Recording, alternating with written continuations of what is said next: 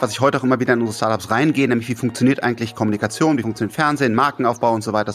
Und ich bin super dankbar dafür, dass ich bis heute Persönlichkeiten kennenlernen darf, die ich ganz ehrlich ohne DHDL niemals hätte äh, kennenlernen dürfen. Ja, das ist von Angela Merkel über Barack Obama und ist Öffentlichkeit jetzt immer cool? Nein, weil du bist auf einmal in einem Restaurant die Leute gucken dir natürlich auf den Teller. Ist okay, aber die Upside, das mit klugen Leuten sprechen zu dürfen, mit besonderen, herausragenden Persönlichkeiten, das ist wirklich ein großes Geschenk.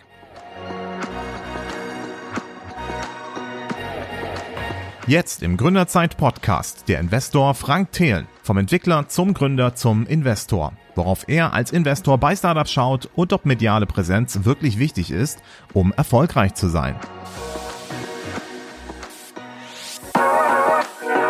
Sie pushen ihr Startup, bis es zum Unicorn wird, arbeiten auf den großen Exit hin und wollen mit ihrer Idee die Welt effizienter, gerechter oder nachhaltiger machen. Kaum etwas ist so spannend wie die deutsche Startup-Szene. Gründerzeit, der Startup-Podcast der Rheinischen Post.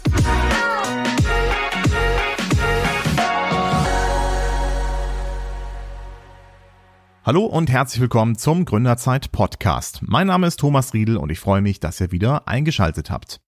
Ja, und damit sind wir schon am Ende dieser Staffel angekommen. Geplant waren sechs Episoden und acht sind es dann geworden. Den Anfang machte der Investor Tim Schumacher.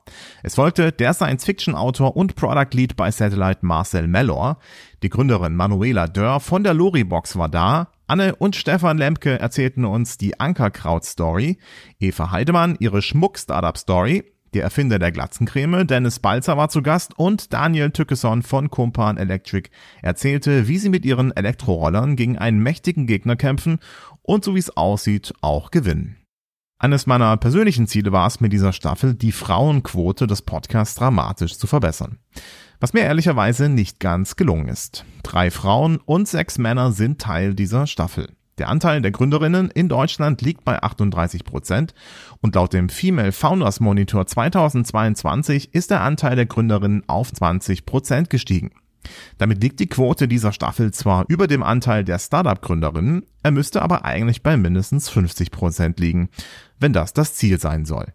Ich hoffe ja, dass sich Gründerinnen von den Stories dieser Staffel ermutigt fühlen zu gründen oder bei einer Podcast-Anfrage auch mal Ja zu sagen. Während Männer noch wesentlich einfacher zu akquirieren sind und sich bisweilen sogar aufdrängen, musste ich wesentlich öfter Frauen anfragen, um mal ein Ja zu bekommen. Es ist aber auch andersherum. Ich hätte wohl niemals die Manuela von der Luribox angefragt, wenn meine Kollegin Helene nicht auf die Story bestanden hätte. Und wie ihr selbst nachhören könnt, hat Manuela eine tolle Geschichte zu erzählen. Für mich also als männlichen Redakteur ein Lernerfolg, sich solche Geschichten in Zukunft genauer anzuschauen und sich darauf einzulassen. Was erwartet euch also in dieser Episode? Mit einem Investor startete die Staffel, mit einem Investor schließt die Staffel ab. Und als ich mich an die Vorbereitungen für das Gespräch mit Frank Thien machte, legte ich die Story noch als Kontrastprogramm an. Während Tim Schumacher, der Gast der ersten Folge dieser Staffel, mittlerweile mit dem World Fund ganz klar auf Nachhaltigkeit fokussiert ist, war für mich Frank Thelen eher jemand, der den Eskapismus eines Elon Musk und seine Marsreisen gut findet. Der in Flugtaxis investiert, Krypto befürwortet und sich mit Annalena Baerbock im Fernsehshows einen Schlagabtausch liefert, weil er Verbote doof und die Technologie als die eine Lösung sieht. Während man Tim eher weniger in Startup-Shows auftreten sieht, war Frank Thelen sechs Jahre lang bei der Vox-Show Die Höhle der Löwen zu sehen. Auch auf Social Media könnten die beiden unterschiedlicher nicht kommunizieren. Ich frage mich also in dieser Folge, ob es eigentlich notwendig ist, medial so präsent zu sein, um erfolgreich zu sein. Und wie ihr feststellen werdet, lässt sich diese Opposition aus Tim und Frank nicht wirklich halten. Vielleicht wäre das auch wieder nur eine journalistische Verkürzung gewesen, die halt dafür da ist, die Zuhörenden, also euch, zu binden. Ich glaube, Franks Story ist eigentlich spannend genug und hat eigene Aufs und Ups, dass es dafür keinen Tim braucht, um es spannend zu machen. Wenn euch also der Gründerzeit Podcast und diese Staffel gefällt, würde ich mich freuen, wenn ihr ihn abonniert. Gebt uns gerne ein Sternchen oder Herzchen, je nachdem, auf welcher Plattform ihr den Podcast hört und damit verpasst ihr auch nicht die nächste Staffel im nächsten Jahr. Und jetzt gibt's erstmal Werbung. Unser Partner dürfte für euch besonders dann interessant sein, wenn ihr eine starke Business-Idee habt, aber nicht so recht wisst, wie ihr sie in die Tat umsetzen sollt. Da habe ich einen guten Tipp für euch. Die Köln Business Wirtschaftsförderung hilft euch nämlich, damit aus eurer Idee ein Startup werden kann. Zum Beispiel mit Gründungsberatung, Tipps zur Finanzierung oder bei der Bürosuche. Aus eigener Erfahrung kann ich euch sagen, dass da richtig gute Leute sitzen.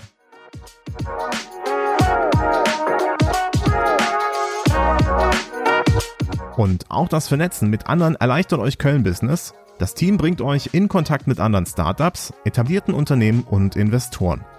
Dass ihr in Köln goldrichtig seid, seht ihr unter anderem an den mehr als 550 Startups, die ihre Base bereits in Köln aufgeschlagen haben. Die Stadt ist bestens erreichbar, bietet reichlich kluge Köpfe, die jedes Jahr von den Kölner Hochschulen auf den Markt strömen und ist deutscher Spitzenreiter beim digitalen Ausbau. Erfahrt jetzt mehr unter köln.business und startet eure Erfolgsgeschichte in Köln.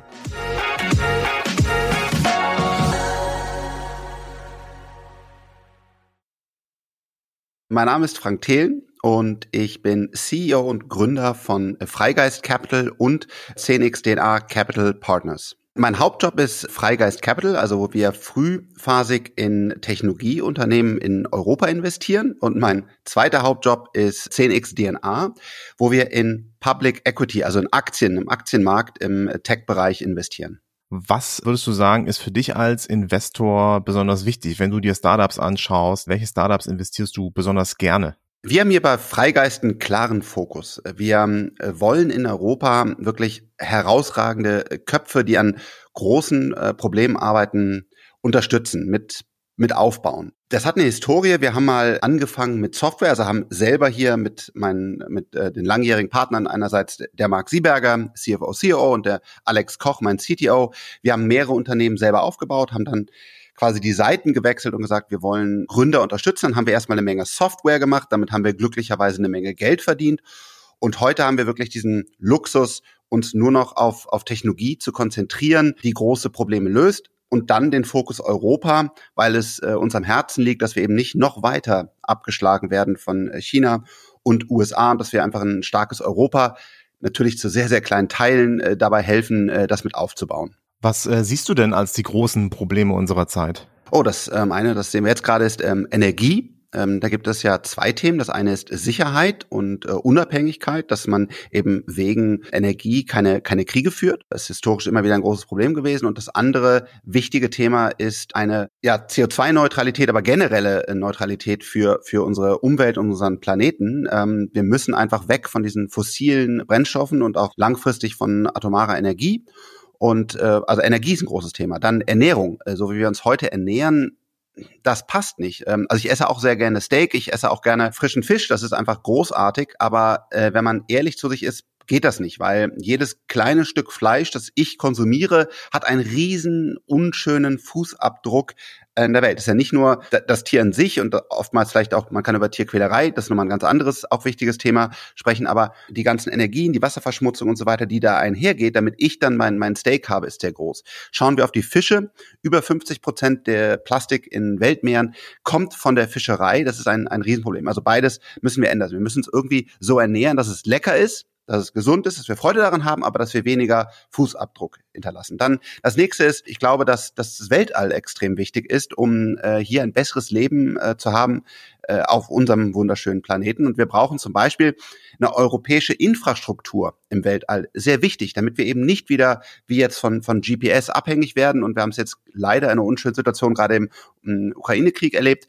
Da ist halt so, dass ähm, hier diese SpaceX-Technologie und in Verbindung mit Palantir ähm, ja sehr wichtig war, dass es diese Infrastruktur gab, nämlich dass alle immer Internet hatten. Also wir brauchen europäische In und so weiter. Ich könnte also ganz viele Themen nennen, die ich als oder wir hier als äh, wichtig ansehen. Zwei Dinge gibt es hier, die mich bei Frank Thielens Antwort überraschen. Zum einen der Fokus auf Europa, zum anderen die Themen Energie und Nachhaltigkeit. Ich spreche ihn darauf an und er erklärt das so. Ganz wichtig. Ich glaube daran, zum Beispiel Atom ist aktuell leider sehr gut für die Umwelt. Weil die Alternative, die wir jetzt machen, die ist sau dumm. Wir fahren Kohlekraftwerke hoch. Und bitte glaube nicht der Lobbyarbeit, dass das nur ganz selten passiert, sondern wir, wir erzeugen massenweise CO2. Atomenergie ist nicht gut, denn es erzeugt Müll und das ist ein, ein, ein Problem. Das Problem von diesem Müll ist aber deutlich besser beherrschbar, als wenn wir weiteres CO2 in die Atmosphäre schieben. Wir haben übrigens auch mit Kraftblock einen großen Energiespeicher, der mich ja so ärgert, dass die Politik sowas nicht groß ausbaut, weil den brauchen wir für grüne Energien. Und dann hat ja Annalena Baerbock, das war das, das berühmte äh, Gespräch zwischen uns beiden, gesagt, ja, der Speicher ist im Netz und da bin ich halt ausgetickt, weil der Speicher ist bis heute nicht im Netz. Wir unterstützen ein Team, das die Lösung dafür hat, aber wir müssen um auf grüne Energie zu wechseln, noch einiges machen. Dahin ist Atomenergie eine extrem wichtige Technologie, um nicht noch weiteres CO2 in die Atmosphäre zu ballern. Und auch aktuell leider die einzige Lösung, die ich kenne. An diesem Punkt bin ich gerade mal fünf Minuten im Gespräch mit Frank und wie ihr selbst merkt, wird es hier schon ziemlich politisch. Aber keine Angst, so ist das nicht die ganze Zeit. Als ich mir nochmal anschaue, was Thelen und Baerbock aneinandergebracht hat, wundere ich mich eigentlich, dass die Standpunkte so gegensätzlich gespielt werden. Denn die Standpunkte widersprechen sich eigentlich nicht. Beide wollen saubere Energie. Baerbock hat natürlich grundsätzlich ein Problem mit der Atomenergie, was historisch begründet ist. Frank Thelen mit verboten, weil Internet gleich Freiheit und damit auch historisch begründet. Während Atomstrom einen recht kleinen Beitrag zum Energiemix beiträgt, haben wir beim Internet eher nicht das Problem, noch nie zu wenig Freiheit gehabt zu haben. Ganz im Gegenteil. Die Freiheit führte meiner Meinung nach ja gerade zu den Problemen, die wir aktuell mit dem Internet haben. Quasi-Monopolisten, politische Manipulation durch Social Media, Hate Speech. Wie ihr merkt, kann man mit Frank recht schnell ziemlich politisch werden. Jetzt ist der Gründerzeit-Podcast eher keine Politshow. Und wie ihr mich kennt, will ich auch erstmal Franks Geschichte hören. Mein Vater hat gesehen, dass das wahrscheinlich jetzt mal rein, äh, der, der Sohn soll einen guten Job bekommen, äh, einfach nicht so gut aussah. Ähm, ich bin vom, vom Gymnasium geflogen und äh, wusste nicht, wo ich hin sollte und so. Hab den, Was ist da passiert? ja, ja, Latein und keine Ahnung. Und, ähm, ah, kenne ich. Ja, okay. genau. Und dann, dann äh, hat irgendwann mein Vater hat einfach ähm, erkannt, das ist nicht gut, weil ich bin halt wirklich zu viel Skateboard gefahren. Und dann hat er irgendwann gesagt, hey, in Bonn hat eine neue Schule aufgemacht, wo man das Abi nachholen kann und parallel eine Ausbildung zum Elektrotechniker und Informatiker machen kann. Nur eine Ausbildung, kein Studium. Das habe ich dann gemacht und äh, habe das auch irgendwie einigermaßen äh, ähm, überlebt, äh, bin da durchgekommen. Und dann musste ich ein Praktikum machen und dann gab es in Bonn ein Unternehmen, Chips at Work von Martin Hubert, der das erste Bildschirmtelefon der Welt entwickelt hat, noch ohne Internet. Das waren Peer-to-Peer-Verbindungen mit äh, Fritz-Karten, also Kanalbündelung ISDN. Und dort haben wir dann unseren eigenen Videocodec 320 mal 200 äh, Punkte ähm, entwickelt und haben dann ein, ein Videotelefon entwickelt. Und das war, ja, das war, keine Ahnung, das war mein Leben auf einmal. Es hat mich so, diese Jungs, die haben Tag und Nacht programmiert. Damals gab es natürlich noch weniger äh, Frauen bei uns in der Informatik. Das war einfach mein Leben. Dann habe ich alles andere stehen und liegen gelassen, habe auch das Skateboardfahren weitestgehend eingestellt und habe einfach Tag und Nacht programmiert und Netzwerke, äh, genau, Chips und alles äh, gelernt vom Programmierer zum Entrepreneur ist ja auch nochmal ein Step. Total. Und ich war ja nie, nie Manager oder Unternehmer, ähm, äh, sondern ich war immer CTO. Ich war immer der, der, der Technikchef in all meinen Unternehmen. Bis ich halt äh, in die Insolvenz gelaufen bin, da will ich jetzt gar nicht meinem, mit dem ich bis heute noch befreundet bin, meinem, meinem damaligen äh, CEO Vorwürfe machen. Ähm, aber dann habe ich gesagt, okay, äh, diese ganze wirtschaftliche Seite ist leider die mich eigentlich nicht wirklich interessiert, aber sie ist leider wichtig und ähm, du musst solvent bleiben, damit du deinen, damit du dein Team, deine Forschung äh, bezahlen kannst. Und dann habe ich gewechselt quasi und habe dann diese Gesamtverantwortung ähm, übernommen in meinen eigenen Unternehmen und äh, heute ja auch für unsere Unternehmen, in die wir investieren, habe ich den Gesamtüberblick und aber das war eine, das war eine lange Reise. Habe ich jetzt mein CFA oder so äh, gemacht? Nein, sondern ich habe das alles äh, on the job äh, gelernt. Und das ist ja heute auch öfters so, also eigentlich ist ja auch irgendwie Standardweg, äh, man ist erstmal Entwickler, man hat irgendwie Bock, selber was zu machen, plötzlich kommt man in die Situation, ein Unternehmen führen zu müssen. Was waren so deine Learnings vom Techniker zum Unternehmensmenschen? Also, oder muss man sozusagen sich die ganze Zeit die Knie aufstoßen? Ich habe es auf jeden Fall gemacht. Also ich glaube, wenn man einen, einen Mentor das ist natürlich auch schwierig, ne? Einen guten Mentor findet, der, mit dem man dann ähm, alle zwei Wochen einmal strukturiert seine Herausforderungen äh, durchgeht, dann, dann passt das. Ich glaube, Bücher, soweit es geht. Also ich habe super viele Bücher einfach gelesen von anderen Gründern und Unternehmern, äh, genau, wo, wo ich was gelernt habe.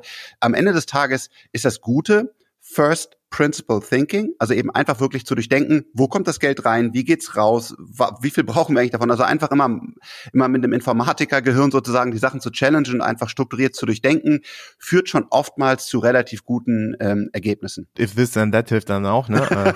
ja. Dann drohte die Dotcom-Blase zu platzen und ich fragte Frank, wie er damals damit umgegangen ist. Ja, eigentlich erstmal gar nicht, weil ähm, ich, das ist heute schwer vorstellbar.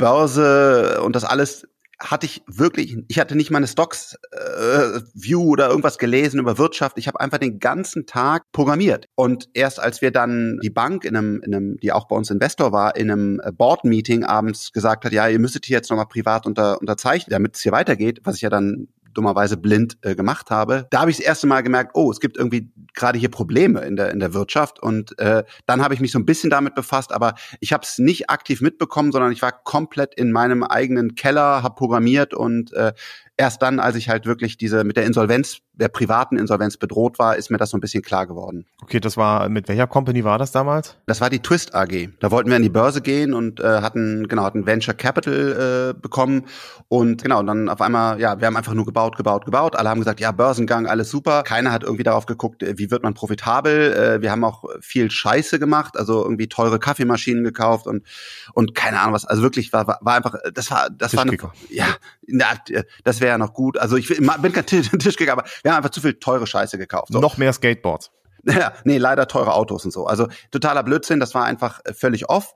Und äh, genau, dann aber dann äh, sind wir auch voll erwischt worden, weil dann halt eben genau sehr, sehr schnell äh, unser Venture Capitalist pleite gegangen ist und so weiter. Der nächste Step auf meiner Liste wäre jetzt du. Ist das äh, auch das, was bei dir als nächstes passiert ist? Äh, genau, nach dieser ganzen Geschichte habe ich dann noch äh, DHDL gemacht und keine Ahnung was und dann irgendwann Do, The Document App. Das war wieder eine eigene Gründung, wo ich gesagt habe mit Marc und, und Alex, hey, äh, wir haben jetzt gut investiert. Also wir hatten ja äh, hervorragend in, in Kauf da und MyTaxi und Wunderlist und so wirklich herausragende Returns im Venture Capital generiert. Alles Software damals, also keine, keine Hardware. Und äh, dann habe ich gesagt, hey, jetzt habe ich noch eine ganz, ganz große Idee, die will ich noch umsetzen. Das ist mein Traum, nämlich, so blöd das klingt, das papierlose Büro aber wirklich komplett durchdacht. Das heißt also von, ich bekomme alle Dokumente äh, aus den verschiedenen Quellen, also E-Mail, Evernote, Dropbox, Google Drive, äh, Scanner, einen eigenen Postservice, ein digitales Postfach, die gehen rein. Wir erkennen die Dokumente mit OCR, machen dann ein intelligentes Tagging, lesen die, verstehen die, Vertrag, Rechnung und so weiter, synchronisieren das in Native Clients, da kann ich auch unterzeichnen, Work, also eine, wie man halt schon hört, ähm, eine viel, viel zu große Vision aber ich wollte das umsetzen. I, was on fire und ich glaube auch immer noch an diese Vision. Und äh, dann haben wir ja selber erstmal eine Menge Geld investiert. Dann kamen die ähm, VCs, weil die gesagt haben, wow, geile Vision, richtig Drive, Team, was schon lange zusammengearbeitet hat und hat, haben es halt eine Menge Geld gegeben. Wir haben es auch wirklich mit super viel Herzblut aufgebaut, Tag und Nacht gearbeitet, haben es auch ähm, äh, gelauncht und dann noch viele Preise gewonnen und so. Aber am Ende des Tages hat das Produkt nie den richtigen Product Market Fit gefunden. Es war zu komplex und wir haben uns zu viel auf einmal äh, vorgenommen. Ja, ich kann mich da äh, auch noch dran erinnern. Das war so eine Phase, wo es viele solcher Apps gab. Also viele haben versucht, dann in dem Bereich irgendwie äh, Fuß zu fassen. Letztendlich habt ihr du dann, äh, glaube ich, habe ich App den Exit gemacht? Nee, wir haben sind heute noch der größte Shareholder an der an der Gesellschaft. Die sitzt jetzt hier auch in Bonn in einer anderen Tech Villa und was die machen ist, die äh, lizenzieren diese Dokumentenintelligenz an große Unternehmen und äh, und Scannerlösungen im Barcode Bereich, im QR Code Bereich verrückt, aber es ist wirklich schwierig auf Millisekunden genau, weil ein DM Mitarbeiter Mitarbeiter oder so oder ein Bahnmitarbeiter Millionen Barcodes und QR-Codes scannt und das ist entscheidend, dass das immer funktioniert, auch wenn ein Strich drüber ist oder schlecht ist. Und da sind die ich würde sagen, zum Weltmarktführer geworden. Ähm, hochprofitables, stabiles Unternehmen hier in äh, Bonn. Und das ist das in der Kern von der Technologie noch von damals, aber heute natürlich mit eigenem ähm, AI-Team und, und großem äh, Research. Und äh, genau, da sind wir noch größter Shareholder und, und arbeiten auch natürlich sehr eng mit dem Team zusammen. Ja, okay. Das heißt, ihr habt dann eigentlich gepivotet und gesagt, okay, weg von B2C hin zu B2B. Wir machen jetzt hier sozusagen die großen Schnittstellen und Infrastruktur bieten wir an, damit das flüssig läuft. War das dann auch Scanbot? Das ist Scanbot, genau. Ja, das heißt heute Scanbot SDK, weil es eben nicht mehr Scanbot haben wir dann verkauft. Das B2C-Business und die App, die war ja auch äh, enorm erfolgreich. Ich weiß gar nicht, ich glaube 10 Millionen oder noch mehr Downloads hatten wir da. Also war wirklich richtig, richtig erfolgreich das Ding. Und ähm, genau, das haben wir dann verkauft Und äh, damit äh, hatte, hatte die Firma dann noch mehr Geld und wir haben damals, das war der Alex Koch, mein CTO, nicht ich, äh, der die Entscheidung getroffen hat, gesagt, hey, lass uns Richtung B2B gehen. Ich fand das erstmal für eine, ja, sogar für eine dumme Idee gehalten, aber äh, genau, hat sehr, sehr gut funktioniert. Äh, vielleicht erinnerst du dich auch noch, ich war tatsächlich dann äh, bei euch auch im Bonner Bogen und habe den Michael Stache interviewt. Da hast du extra dein Büro freigeräumt dafür. Ja, genau, das wollte ich sagen. Wir sind uns nämlich damals äh, begegnet, ja. Ja, ja, ja. Äh, wie geht's dem Michael denn heute? Dem Michael geht's gut. Der, äh, genau, ist immer noch Designer, äh, hat ja bei mir die Ausbildung gemacht und äh, ja, ist noch äh, aktiv. Was wir mit der Du-Geschichte übersprungen haben, ist ein Teil aus Franks Karriere, die ihn von heute auf morgen ziemlich berühmt gemacht hat und die sowohl diesen Startup-Podcast als auch andere Startup-Magazine mit Material versorgt hat. Die Höhle der Löwen. Ursprünglich als Dragon's Den in Großbritannien ausgestrahlt, brachte Sony Pictures Television das Format 2014 als Die Höhle der Löwen zum Fernsehsender Vox nach Deutschland. In der Jury von Anfang an Frank Thelen, der neben Jochen Schweizer und Wural Oeger als das junge Fliegengewicht aus der Startup-Szene auftrat. Über die Jahre war Frank dann aber wie Dieter Bohlen in Deutschland sucht den Superstar eine feste Größe. Nach der siebten Staffel verlässt Frank DHDL. Das Format selber besteht aber noch weiter und wurde in diesem Jahr mit der zwölften Staffel fortgeführt. Diesmal mit Diana zu Löwen als Gastlöwen. Eine Kritik an DHDL ist immer wieder, wie wenig Deals letztendlich zustande kommen. Selbst dann, wenn in der Show ein Deal zugesagt wurde, passiert es nicht selten, dass der Deal wenig später platzt.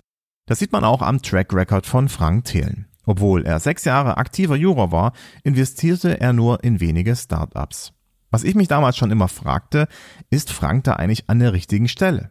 Die Startups in DHDL fallen nicht selten eigentlich eher unter verrückte Erfindung oder Gründung, aber eher weniger in die Kategorie super skalierbares digitales Geschäftsmodell. Mir macht es Spaß, neue Dinge zu lernen. Und ich glaube, ähm, immer wenn man aus seiner Komfortzone rausgeht, kann man sich wirklich gut weiterentwickeln. Und TV und diesen ganzen, das ist ja eine Industrie, eine riesengroße Industrie, ist ja Entertainment. Das zu lernen auf so hohem Niveau mit wirklich ja, äh, wir, hat ja Preise gewonnen, hat ja wirklich äh, herausragende Zuschauerzahlen, Interesse. Das war schon cool. So, ähm, jetzt hatten wir aber Toastwendemaschinen, irgendwelche Kopfkissen, also ja, ich, ich brauche ja gar nichts erzählen. Also die schlimmste, so klar, hat man natürlich schon gesehen, oh, der Frank äh, rollt mit den Augen. Wir hatten aber auch, und da hat sich das Team wirklich sehr stark bemüht, wir hatten Fintech-Apps, äh, wir hatten also wirklich auch nachher äh, auch äh, E-Bikes und keine Ahnung was. Also wir hatten auch schon auch schon für die Show nachher doch schon Technologie mit dabei. Aber natürlich, es ist eben kein Satellit, den wir, den wir heute bauen oder, oder ein Energiespeicher. Und deswegen war dieser Spagat immer groß. Was habe ich gemacht? Ich habe mich in der Show auf Food konzentriert, weil wir konnten dann den Webshop bauen, wir konnten das Design machen, wir konnten das Marketing machen und, und den ganzen digitalen Part. Und den haben wir, glaube ich, auch sehr gut, sehr gut gemacht. Und das, da haben wir auch einige Deals gemacht. Wir machen heute mit unseren Startups aus DHDL mehrere hundert Millionen Euro Umsatz. Ja, also das ist nicht, nicht, nicht klein, was wir da aufgebaut haben. Und äh, ja, das ist schon ein sehr, sehr, sehr, sehr großer Erfolg. Eines der bekannteren Investments von Frank Thelen ist sicherlich Ankerkraut, die am 23. Oktober 2016 in DHDL auftraten. Anne und Stefan Lemke waren am 6. Oktober diesen Jahres hier bei mir im Podcast und haben diese Geschichte natürlich erzählt und wie Frank um sie gekämpft hat. Anfang diesen Jahres ist dann der Exit von Ankerkraut an Nestle in der Presse zu lesen und Stefan meinte dazu, um ehrlich zu sein, ist das, gehe ich davon aus, dass es der beste Exit ist, den er jemals gemacht hat hat sehr viel Geld verdient. Also wir sind ihm dankbar. Ich hoffe, er ist uns, uns auch. Also Ankerkraut ist eine super, super Geschichte. Auch von den anderen Food-Startups ist es bei weitem nicht das, die größte Erfolgsgeschichte. Es ist echt ein super Unternehmen, toller Brand, hat einfach Spaß und Freude gemacht an so einem hochwertigen Produkt. Äh, was ja auch immer wichtig war, dass es eben kein billiges, billiges, schnelles Produkt ist, sondern ein sehr hochwertiges Produkt. Ähm, hat echt Freude gemacht, aber äh, genau, finanziell war es gut, aber war jetzt nicht relevant für uns. Stefan und Anne waren ja bei mir hier auch schon im Podcast im Gespräch und die haben natürlich auch so ein bisschen was über dich erzählt. Mhm. Anne war sehr diplomatisch. Jetzt bin ich gespannt, ja. Ja, und Stefan meinte so. Also, ich muss schon ehrlich sein, ähm, ich bin mit Frank des Öfteren Kopf an Kopf geraten. Wir haben uns gestritten. Ich habe mich auch in Teilen sehr geärgert über ihn. Er ist halt ein blutiger Ver Verhandler, wenn es um, um Dinge wie Lohn geht oder Firmenwagen oder so. Er hat auch uns immer gesagt, oh, die anderen Gründer machen das alle viel schneller, viel besser. Also kurzum, er ist ein anstrengender Investor, besonders in den ersten Jahren gewesen. Aber dann muss ich ehrlich sein, er hat uns auch echt viel gebracht. Ja, ich habe viel von ihm gelernt und äh, ja, ich danke ihm auch sehr dafür. Frank ist ein sehr, sehr anstrengender Investor. Warum hat er das gesagt? Warum bist du anstrengend?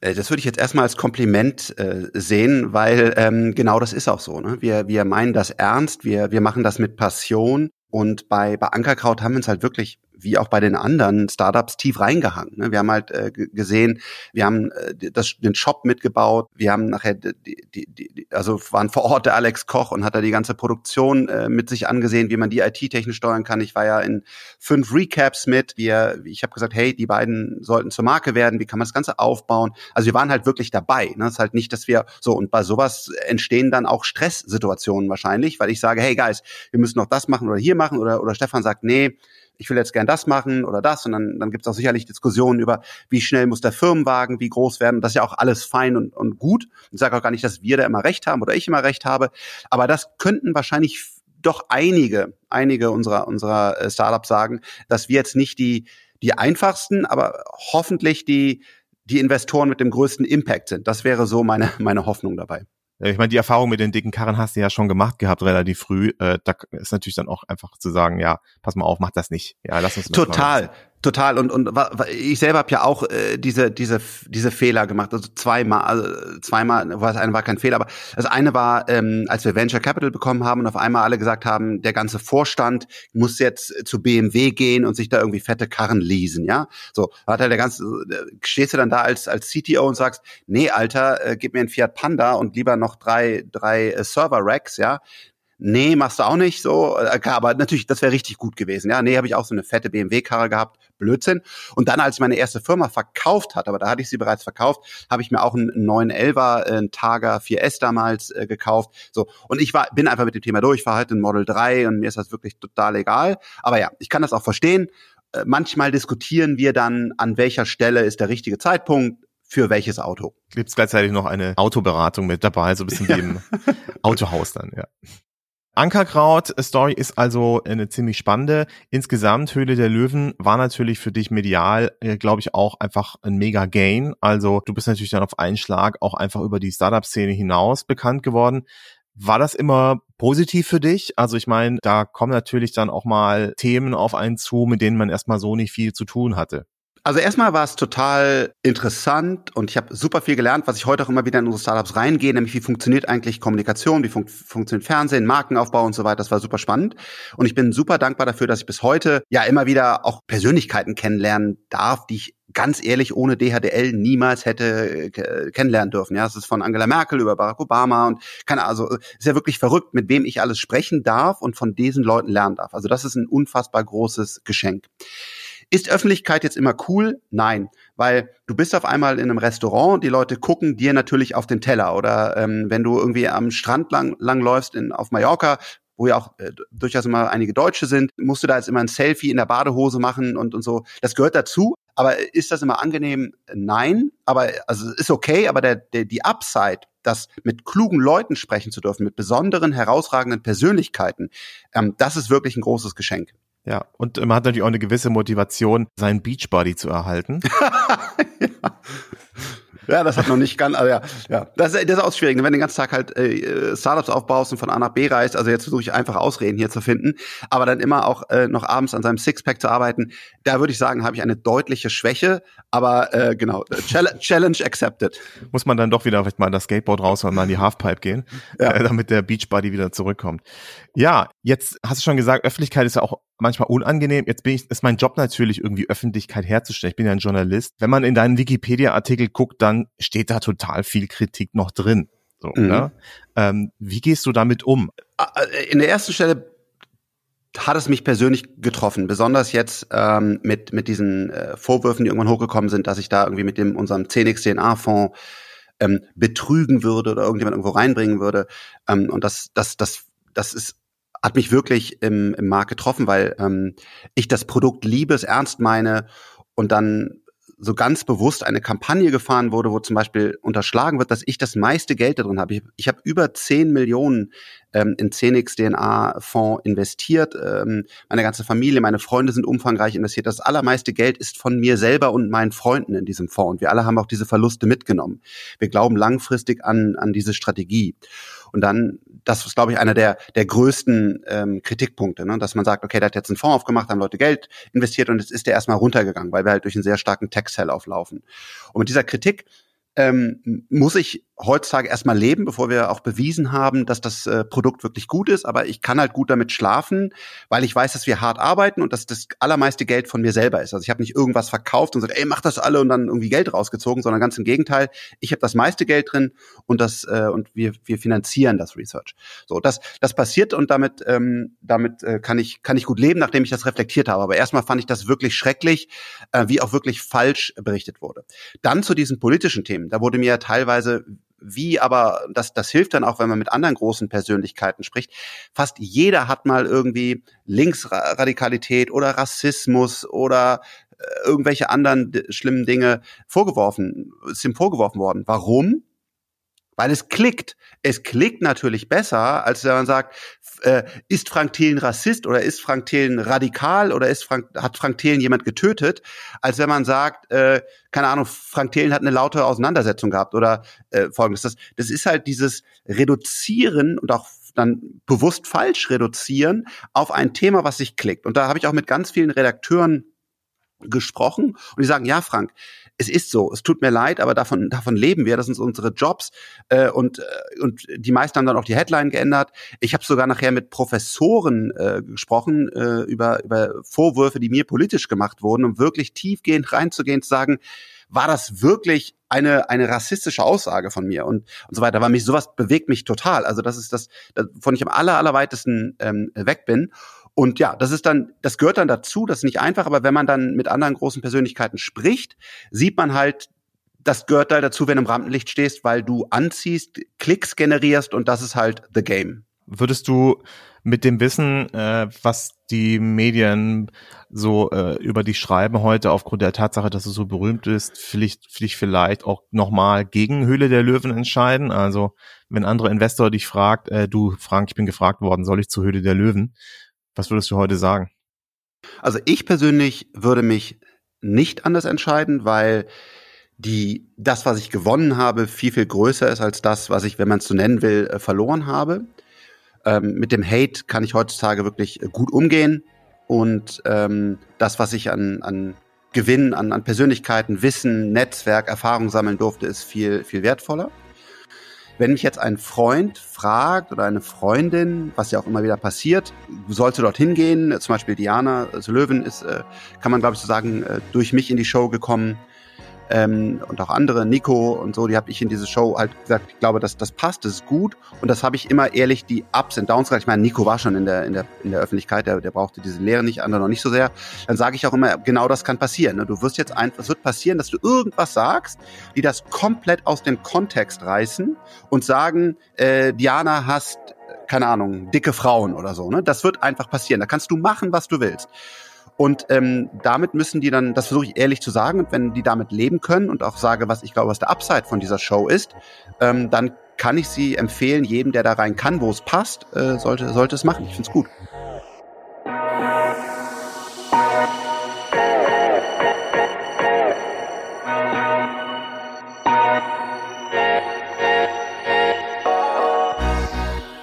Jetzt äh, gibt ja auch die Möglichkeit, äh, dass man Investor ist, aber nicht so stark in der Öffentlichkeit steht. Zum Beispiel Tim Schumacher finde ich immer ein spannendes Beispiel, weil ja. er unfassbar viel bewegt eigentlich, äh, aber so gut wie gar nicht in der Öffentlichkeit stattfindet. Wie viel Selbstvermarktung braucht man denn wirklich als Investor? Ist das notwendig, dass man im Fernsehen ist, dass man auf LinkedIn extrem viele Follower hat und so weiter, um ein guter Investor zu sein? Nein, überhaupt nicht. Äh, ganz im Gegenteil.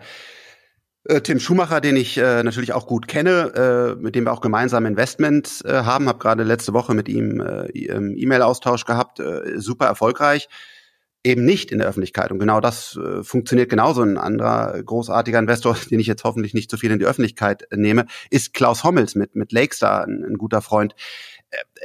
Super erfolgreich, ein unfassbar wichtiger Baustein in der ganzen europäischen Industrie. Kein Mensch kennt ihn oder ganz wenige. Ne? Also absolut, das äh, geht vielleicht sogar noch besser. Hat sich das eigentlich so ein bisschen auch geschiftet bei euch, dass ihr weg, sag ich mal, vom Profitfokus hin zum Impact gegangen seid? Seid ihr eigentlich ein Impact-Investor? Investor? Boah, ich mag diesen, diesen Begriff nicht. Ich mag auch ESG-Ratings äh, äh, nicht haben wir Impact? Hoffentlich. Und das hat sich total äh, geändert, der Fokus. Wir kommen ja aus der Softwarewelt, dann haben wir äh, einige Food-Startups aufgebaut. Und jetzt äh, sind wir halt nur noch Deep Tech mit genau diesem äh, Ansatz zu sagen, ein, ein, großes Problem wird gelöst. Wir unterstützen ja auch ein Team, was teilweise in Köln sitzt, was äh, eine faire Chance hat, große Teile von Krebs äh, zu einer chronischen Krankheit zu machen. Also das hat sich total gewandelt. Wir, wir sind jetzt ein ja, ein Deep Tech Investor. Das haben wir vorher, äh, diesen Fokus hatten wir vorher nicht. Haben wir uns auch nicht getraut. Ja, das ist äh, Prosion, glaube ich, ne? Genau, Procyon, ja. Ich bin tatsächlich schon, du redest sehr schnell, das ist gut. Ich bin tatsächlich schon am, am Ende meiner äh, Fragen angekommen. Für mich vielleicht noch so ein bisschen so ein global galaktisches Thema. Du hast äh, heute Morgen erst noch hübsch äh, was zu der Twitter-Geschichte gepo mhm. äh, gepostet auf LinkedIn. Würdest du selber Twitter kaufen und es einfach europäisch machen? Oh wow, das bin ich noch nicht gefragt worden. Hm, das wäre eine coole Sache. Ja. Hast, hast du zufällig 45 Milliarden äh, äh, genau. Dollar? Ja, äh, das ist halt das genau das Problem und ähm, äh, warum ich auch ähm, manchmal sage, ich will noch viel, viel, viel reicher werden und äh, ich hoffe, dass ein Klaus Hommels noch viel, viel reicher wird und dass ein, äh, ein Tim Schumacher noch viel reicher wird. Warum? Weil wir dann mehr Geld haben, das in das Ecosystem reinzugeben. Also ich äh, habe mich ja auch committed, äh, äh weit über 90 Prozent meines Vermögens immer nur äh, voll investiert zu haben in, in Technologie. Und das ist halt scheiße, weil wir haben halt, ich wüsste auch gar nicht, wen ich anrufen soll. Selbst wenn ich Tim und Klaus und alle anrufe und sage, hey, pass auf, wir brauchen doch jetzt endlich mal ein europäisches Netzwerk. Das ist doch unsere Chance, auch mal in Europa ein bedeutendes Social, äh, Social Media Netzwerk zu haben. Wo kriege ich denn die 45 Milliarden her? Das ist scheiße. Das heißt, wir brauchen mehr Kapital in Europa, um dann genau so einen strategischen Move zu machen. Äh, witzigerweise hat mich noch keiner gefragt, noch keiner auf die Idee zu kommen, aber das wäre eigentlich richtig gut gewesen, ja. Oder natürlich auch selber bauen. Ich meine, wir können bauen. Es gibt Softwareunternehmen ja. in Europa. Ja, ist natürlich schwierig, ne? Also, äh, weil du brauchst ja auch dieses Scale und, und alles. Also äh, können, tun wir das. Ne? Also ich habe ja auch selber schon Social Media Netzwerke hallo.de gebaut und so. Also wir, wir können das alles. Aber kriegen wir das wirklich auf ein weltweit bedeutendes Maß hin? Das haben wir mit Spotify in Europa so ein bisschen geschafft. Normalerweise leider schaffen wir es nicht. Jetzt gibt's ja noch eine andere Möglichkeit und zwar, du sagst es ja selber, das Problem ist ja der Netzwerkeffekt. Ja, das heißt, einer bleibt übrig, sobald da einer ist, hat er hat's da keinen Platz mehr, dann interessiert sich niemand mehr für irgendwas. Jetzt haben wir so ein bisschen aufgrund der Tatsache, dass Elon sich anstrengt, möglichst Twitter kaputt zu machen, so eine kleine Mastodon-Geschichte, die so ein bisschen am Laufen ist. Ah. Aber die eigentliche, genau, was daraus wird, wissen wir nicht. Aber äh, die eigentliche Geschichte ist ja, müssten wir nicht eigentlich dafür sorgen, dass wir regulatorisch an den Punkt kommt, dass Europa eine Chance hat gegenüber den USA. Äh, total. Das ist ja meine Mission. Das ist eine Mission, die Tim Höttges und so weiter, die wir, die wir alle verfolgen. Das ist genau das Problem, weil ähm, wir, wir, äh, wir leben komplett in, in Ami-Kram, ja. Und dann, dann haben wir noch eine Menge in äh, China-Produktion. Und äh, wir brauchen ein starkes Europa, damit wir für die Herausforderungen, die wir haben, den Klimawandel, äh, wir müssen irgendwann künstliche Intelligenz regulieren, ähm, wir müssen ähm, Energie äh, uns selber versorgen können in Europa, deswegen Fusionsenergie und andere Entwicklungen. Ähm, das ist ein Riesenproblem, genau. Und, und wenn, wenn, wenn wir hier nicht eingreifen, dann haben wir irgendwann weltweit ein Problem. Und deswegen stecke ich so viel Zeit, Energie, Passion, Herzblut in Europa, damit wir bedeutende Unternehmen aufbauen. Wir haben zum Beispiel einen der, der letzten äh, unabhängigen äh, Infrastrukturprovider im, im Weltall. Ja, das ist schrecklich. Also wir bräuchten mehr europäische äh, Weltalltechnologie. Die, die Raketen, die wir bauen in Deutschland, die sind teilweise schon wieder komplett von Amazon aufgekauft worden. Also ganz, ganz wichtig. Wir brauchen ein unabhängiges, ein starkes Europa.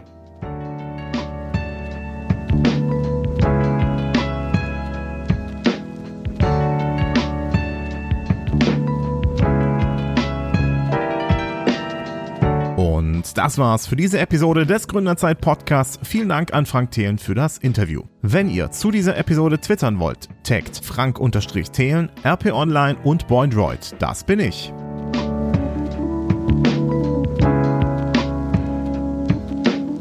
Und nicht vergessen, die wichtigsten News aus der Startup-Szene gibt's im wöchentlichen Gründerzeit-Newsletter. Den Link dazu findet ihr in den Show Notes. Wenn ihr die nächste Staffel nicht verpassen wollt, dann abonniert gerne den Podcast über eure Podcast-App. Und ich freue mich natürlich auch über Bewertungen. Das könnt ihr mit Sternchen oder Herzchen machen, je nachdem, über welche Plattform ihr den Podcast abonniert habt.